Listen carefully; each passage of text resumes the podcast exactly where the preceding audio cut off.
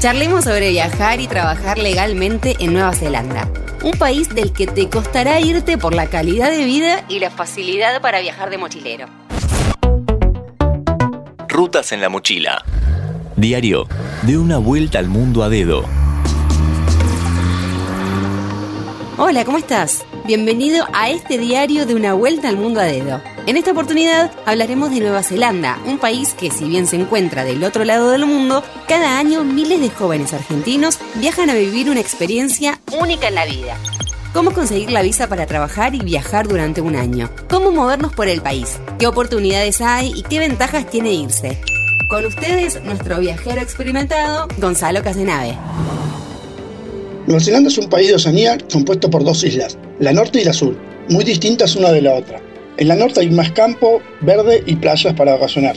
En tanto en la sur el paisaje cambia y mucho. Hay más montañas, glaciares y es un poco más frío el clima, sobre todo en invierno. Muchos dicen que la isla sur es lo más parecido al sur de Argentina que existe en el mundo y créanme que les doy la razón. Es bellísimo. Hace muchos años que este remoto país del otro lado del mundo tiene convenio con varias naciones donde permite a jóvenes de entre 18 y 35 venir a trabajar por uno de los sueldos más altos. Y no precisamente a trabajar de forma profesional, sino en granjas, fábricas, construcción, etc. Este tipo de labores suele pagar entre 3.000 y 4.000 dólares al mes dependiendo del rubro. Por ejemplo, si trabajas en el campo ordeñando vacas, te suelen ofrecer alojamiento gratuito y almuerzo, con lo que prácticamente todo el sueldo quedará para vos. En el caso de Argentina, Nueva Zelanda ofrece todos los años mil cupos para que esos mil afortunados puedan vivir una de las experiencias más increíbles. Claro, no es fácil porque generalmente cada aplicación suelen intentarlo miles de jóvenes haciendo colapsar el sistema de registro y pago de la visa. El postuleo es simple y caótico. En determinado mes y día, el gobierno neozelandés anuncia que a tal hora se abre la postulación. Solamente los primeros mil que hayan podido pagar tendrán la visa casi asegurada, porque después falta un paso más que es mandar los rayos X del tórax para completar definitivamente el proceso. Si sos uno de los mil afortunados que pudo pagar los 150 dólares que vale la visa, solo te queda buscar pasaje. Anteriormente, Air New Zealand volaba desde Buenos Aires a Auckland con una escala en Santiago de Chile.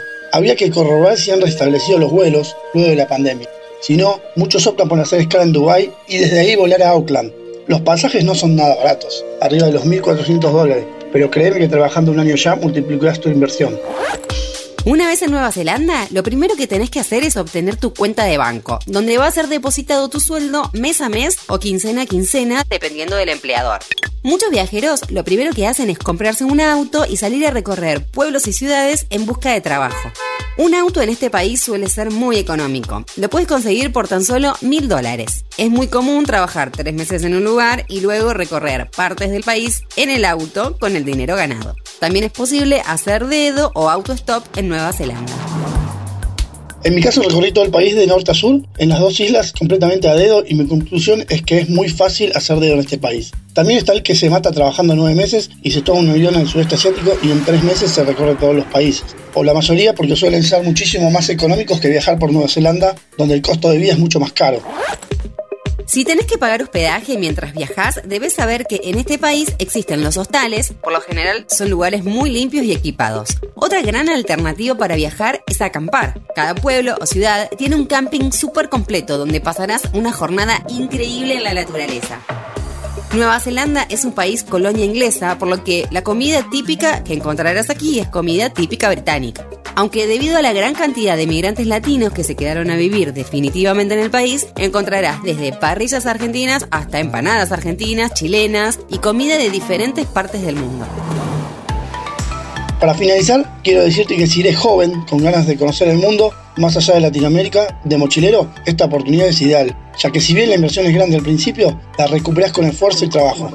Y solo queda disfrutar de Nueva Zelanda o si optás mejor por viajar por el sudeste de Asia. En lo personal, yo llegué a este país con 20 dólares en el bolsillo y me fui con 10 mil. Amigo oyente, te invito a que nos sigas en Spotify para más consejos para viajar de mochilero por el mundo. Mi nombre es Gonzalo Casenave y nos vemos en el próximo destino.